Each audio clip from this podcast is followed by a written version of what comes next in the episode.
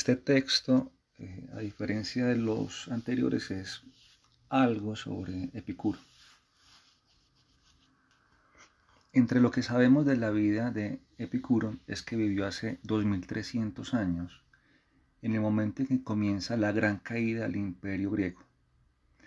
El pensamiento de Epicuro nace después de la muerte de Alejandro Magno y de la repartición del imperio en múltiples monarquías.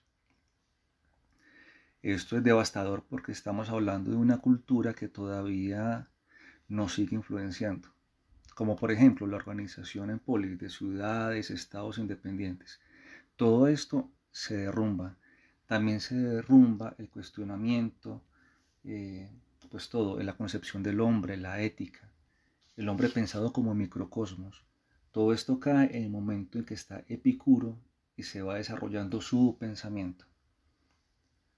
Aquí nace la filosofía de Epicuro y él dice que filosofar y reflexionar es imprescindible para escapar del miedo. Y ahora, ¿de qué es ese miedo? Pues para Epicuro el miedo nace de cuatro fuentes.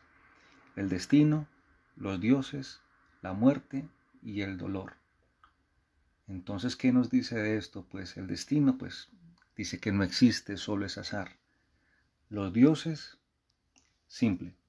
No juegan ningún papel en la vida de los hombres. La muerte, muy posiblemente la forma de morir, pero de la muerte en sí, no. Y el dolor. Bueno, ese es el gran punto de Epicuro. Él nos dice que el dolor desaparece cuando aparece el placer. Casi obvio. Eh, sin embargo, el placer para Epicuro no es a lo que nosotros asociamos. Para él, el placer es una tendencia innata de todo ser vivo de ordenar su conducta para evitar el dolor. Pues así es que el placer es la búsqueda del equilibrio, la paz interior y exterior, eh, evitando el dolor del cuerpo y del alma. Eh, y sobre todo con esto que sigue. Para Epicuro, el disfrute profundo de la amistad con los demás la amistad es una necesidad natural. Entonces este punto es súper importante para Epicuro. No está el filósofo, no está el, reflexionar en, un estado como en una isla. No, se debe compartir. Eh, para él, el sabio sabe encontrar el equilibrio entre las necesidades del cuerpo y del alma. Pues muy actual. 2300 eh, años de diferencia y sigue vigente. Eh, pero bueno, esta historia de, Epicuro eh, la cuento es por lo actual que está. todo el mundo ahora absurdo, pues todo el mundo no. lo que nos venden, ese placer básico, instintivo y materialista. Y bueno, de aquí Toda esta carreta es para contar el siguiente cuento.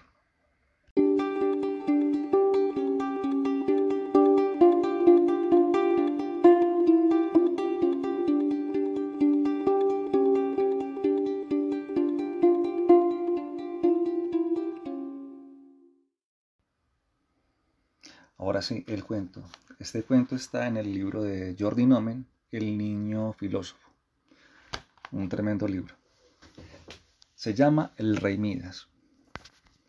Érase una vez un rey muy rico cuyo nombre era Midas. Tenía más oro que nadie en todo el mundo, pero a pesar de eso no le parecía suficiente. Nunca se alegraba tanto como cuando obtenía más oro o para agregar a sus arcas. Lo almacenaba en las grandes bóvedas subterráneas de su palacio y pasaba muchas horas del día contándolo una y otra vez. Midas tenía una hija llamada Caléndula. La amaba con devoción y decía, será la princesa más rica del mundo. Pero la pequeña Caléndula no daba importancia a su fortuna. Amaba su jardín, sus flores, el brillo del sol, más que a todas las riquezas de su padre. Era una niña muy solitaria, pues su padre siempre estaba buscando nuevas maneras de conseguir oro y contando el que tenía, así que rara vez le contaba cuentos o salía a pasear con ella, como deberían hacer todos los padres.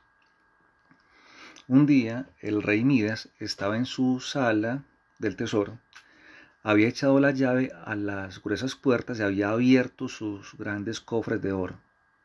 Lo apilaba sobre la mesa y lo tocaba con adoración. Lo dejaba escurrir entre sus dedos y sonreía al oír el tintineo, como si fuera una dulce música. De pronto una sombra cayó sobre la pila del oro. Al volverse el rey vio a un sonriente desconocido de reluciente atuendo blanco. Midas se asustó. Estaba seguro de haber atrancado la puerta. Su tesoro no estaba seguro, pero el desconocido se limitaba a sonreír. Tienes mucho oro, rey Midas, dijo.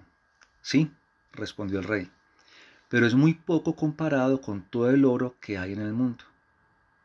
¿Qué? ¿No estás satisfecho? preguntó el desconocido. ¿Satisfecho? dijo el rey. Pues claro que no. Paso muchas noches en vela planeando nuevos modos de obtener más oro. Ojalá todo lo que tocara se transformara en oro. ¿De veras deseas eso, Rey Midas? Claro que sí. Nada me haría más feliz. Bueno, entonces se cumplirá tu deseo. Mañana por la mañana, cuando los primeros rayos del sol entren por tu ventana, tendrás el toque de oro. Apenas hubo dicho estas palabras, el desconocido desapareció. El rey Midas se frotó los ojos. Eh, debo haber soñado, se dijo. Pero, qué feliz sería si eso fuera cierto. A la mañana siguiente, el rey Midas despertó cuando las primeras luces aclararon en el cielo. Extendió la mano y tocó las mantas. Nada sucedió. Sabía que no podía ser cierto. Suspiró. En ese momento los primeros rayos del sol entraron por la ventana. Las mantas donde el rey Midas apoyaba las manos se convirtieron en oro puro. Es verdad, exclamó. Es verdad. Se levantó y corrió por la habitación tocando todo, su bata, sus pantuflas, los muebles, todo se convirtió en oro. Miró por la ventana hacia el jardín de Caléndula. Le daré una grata sorpresa, pensó. Bajo al jardín, tocó todas las flores de Caléndula y las transformó en oro. Ella estaría muy feliz, se dijo. Regresó a su habitación para esperar el desayuno y recogió el libro que leía la noche anterior, pero en cuanto lo tocó, se convirtió en oro macizo. Ahora no puedo leer, dijo, pero desde luego es mucho mejor que sea de oro. Un criado entró con el desayuno del rey. Qué bien luce, dijo. Ante todo, quiero ese melocotón rojo y maduro. Tomó el melocotón con la mano pero antes de que pudiera saborearlo, se había convertido en una pepita de oro. El rey Midas lo dejó en la bandeja. Es precioso, pero no puedo comérmelo, se lamentó. Levantó un panecillo, pero también se convirtió en oro. En ese momento se abrió la puerta y entró la pequeña caléndula. Lloraba amargamente y traía en la mano una de sus rosas. ¿Qué sucede, hijita? preguntó el rey. Oh Padre, mira, mira lo que ha pasado con mis rosas. Están feas y rígidas. Pues son rosas de oro, niña. ¿No te parecen más bellas que antes? No, no, no tienen ese dulce olor. No crecerán más. Me gustan más las rosas vivas. No importa, dijo el rey. Ahora toma tu desayuno. Tu desayuno. Pero Caléndula notó que su padre no comía y que estaba muy triste. ¿Qué sucede, papá? preguntó. Le echó los brazos al cuello y la besó, pero de pronto el rey gritó de espanto y angustia. En cuanto la tocó, el adorable rostro de Caléndula se convirtió en oro reluciente. Sus ojos no se veían, sus labios no podían besarlo, sus bracitos no podían estrecharlo. Ya no era una hija risueña y cariñosa, sino una pequeña estatua de oro. El rey Midas agachó la cabeza y rompió a llorar. ¿Eres feliz, rey Midas? dijo una voz. Al volverse, Midas vio al desconocido. Feliz, como puedes preguntármelo, soy el hombre más desdichado de este mundo, dijo el rey. Tienes el toque de oro, dijo el desconocido. ¿No es suficiente? El rey Midas no alzó la cabeza ni respondió. ¿Qué prefieres, comida, un vaso de agua fría o esas pepitas de oro? El rey Midas no pudo responder. ¿Qué prefieres? ¿Esa pequeña estatua de oro o una niña vivaracha y cariñosa? Por favor, devuélveme a mi hija y te daré todo el oro que tengo, dijo el rey. He perdido todo lo que tenía de valor.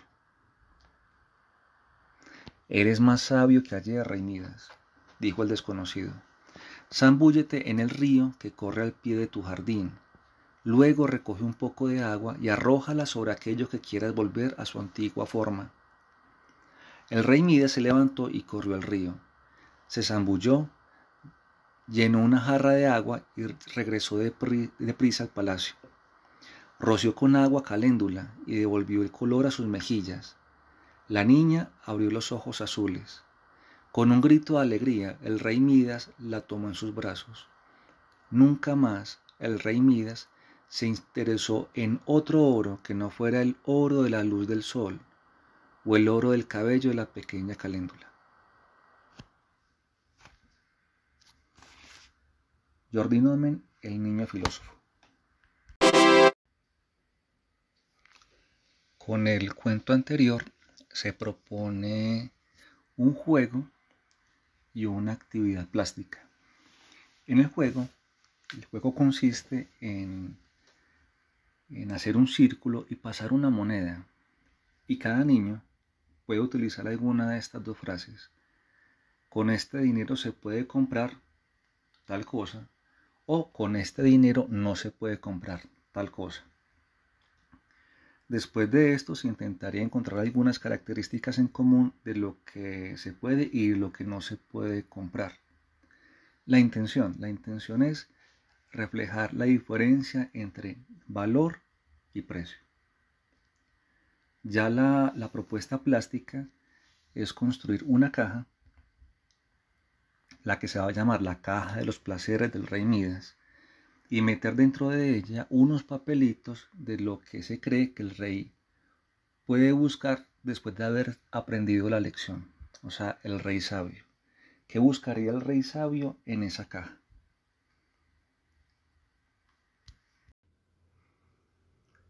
en la madrugada. San Gabriel sale de la niebla, húmedo de rocío. Las nubes de la noche durmieron sobre el pueblo, buscando el calor de la gente. Ahora está por salir el sol y la niebla se levanta despacio, enrollando su sábana, dejando hebras blancas encima de los tejados. Un vapor gris, apenas visible, sube de los árboles y de la tierra mojada, atraído por las nubes, pero se desvanece enseguida. Y detrás de él aparece el humo negro de las cocinas, oloroso encino quemado, cubriendo el cielo de cenizas. Allá lejos, los cerros están todavía en sombras. Maestro Juan Rulfo.